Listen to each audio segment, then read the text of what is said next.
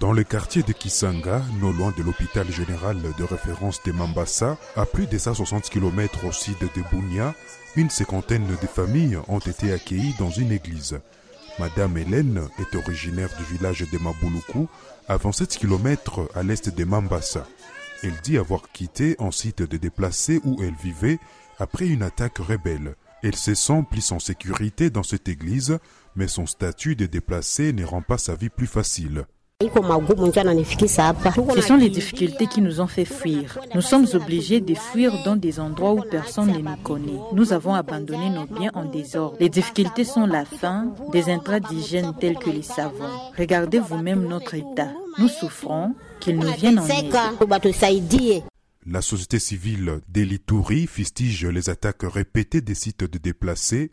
Elle demande aux autorités et à la mission onisienne d'agir rapidement Dieudonné Lossa est le coordonnateur de la société civile de l'Itouri.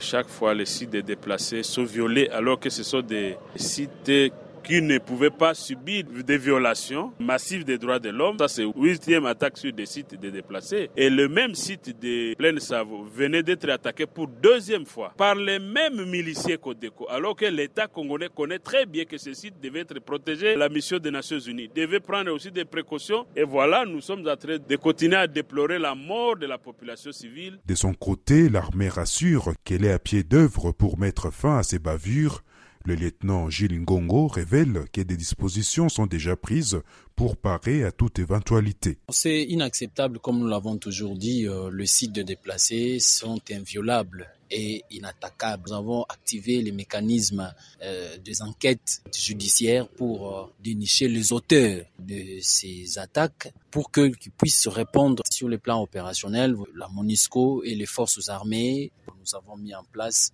les dispositifs de défense les plus robustes et tout autour des sites pour euh, protéger et répondre à toute euh, éventualité. La milice Codeco a démenti jeudi 19 janvier son implication dans l'attaque armée perpétrée au site de déplacés à Savo, territoire de Djougou.